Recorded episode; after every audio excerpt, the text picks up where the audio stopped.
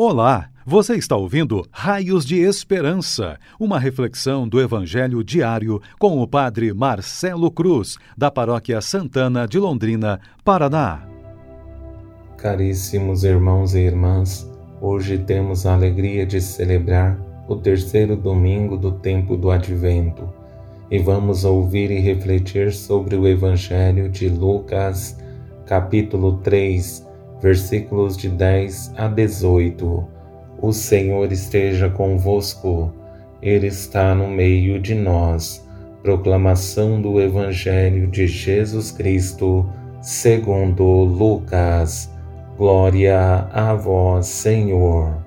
Naquele tempo, as multidões perguntaram a João: Que devemos fazer?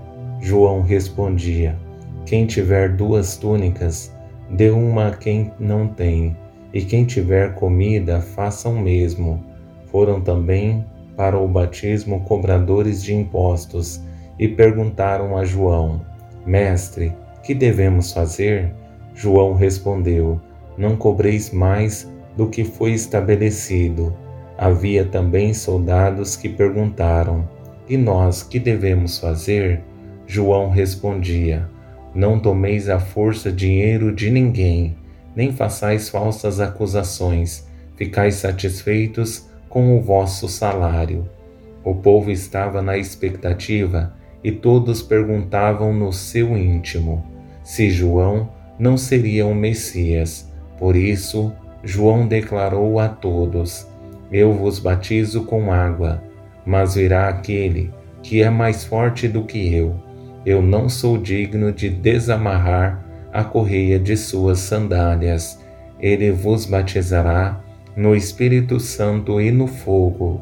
Ele virá com a pá na mão, vai limpar sua eira e recolher o trigo no celeiro, mas a palha ele a queimará no fogo que não se apaga. E ainda, de muitos outros modos, João anunciava ao povo a boa nova palavra da salvação. Glória a vós, Senhor. Caríssimos irmãos e irmãs, hoje temos a alegria de celebrar o terceiro domingo do Advento, também conhecido como Domingo da Alegria, um dia especial em que recordamos que só falta mais uma semana e já viveremos o Natal do Senhor.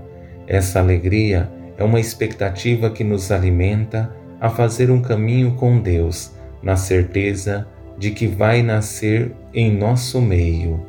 Tendo presente esse Evangelho, percebemos nele uma motivação para fazer o caminho com Deus, procurando colocar em prática tudo o que espera de nós.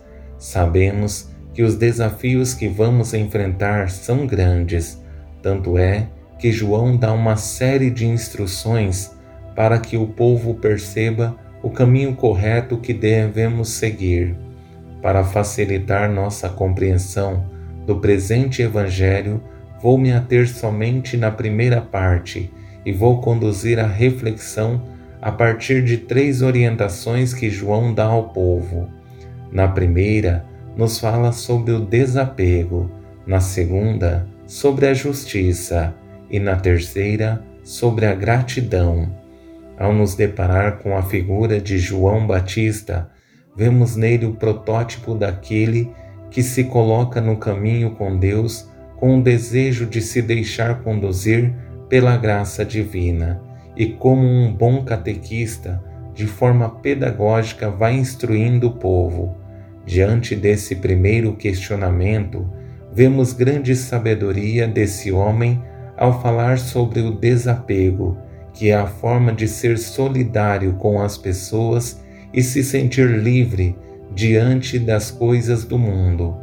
As multidões perguntavam a João: Que devemos fazer?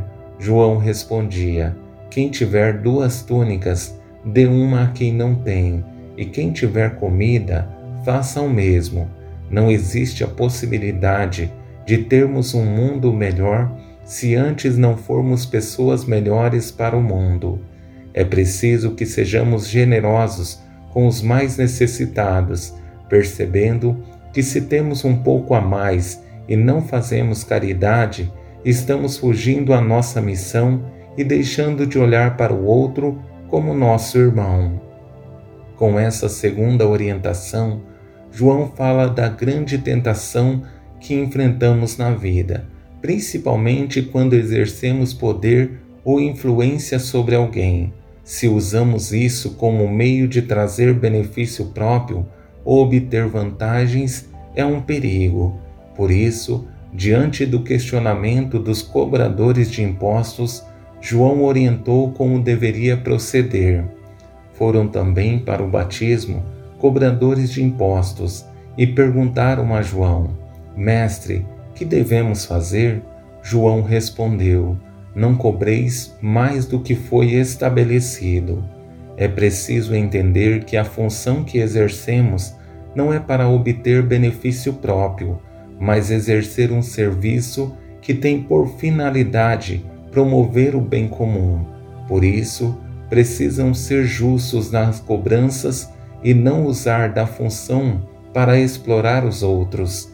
Por fim, na instrução aos soldados, vai mais além, deixando claro que eles são o poder moderador, precisam usar de suas funções como um meio de servir melhor e perceber que a gratidão é a forma mais bela de reconhecer que o trabalho é o meio de garantir sustento, não uma forma de reprimir ou coagir as pessoas por meio da força.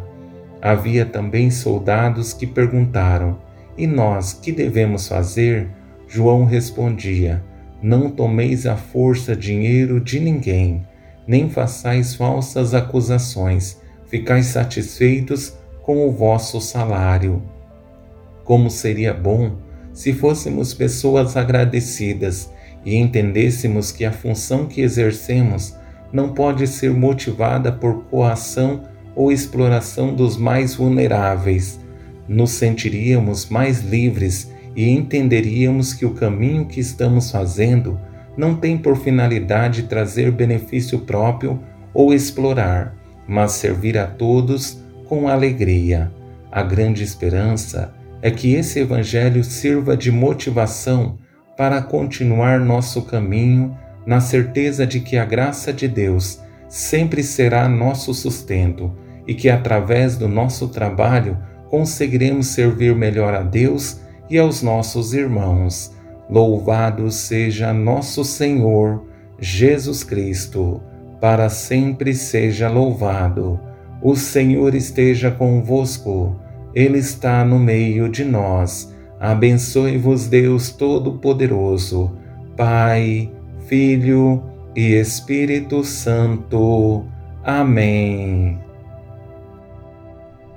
Você ouviu o Raios de Esperança, uma reflexão do Evangelho diário com o Padre Marcelo Cruz, da Paróquia Santana de Londrina, Paraná.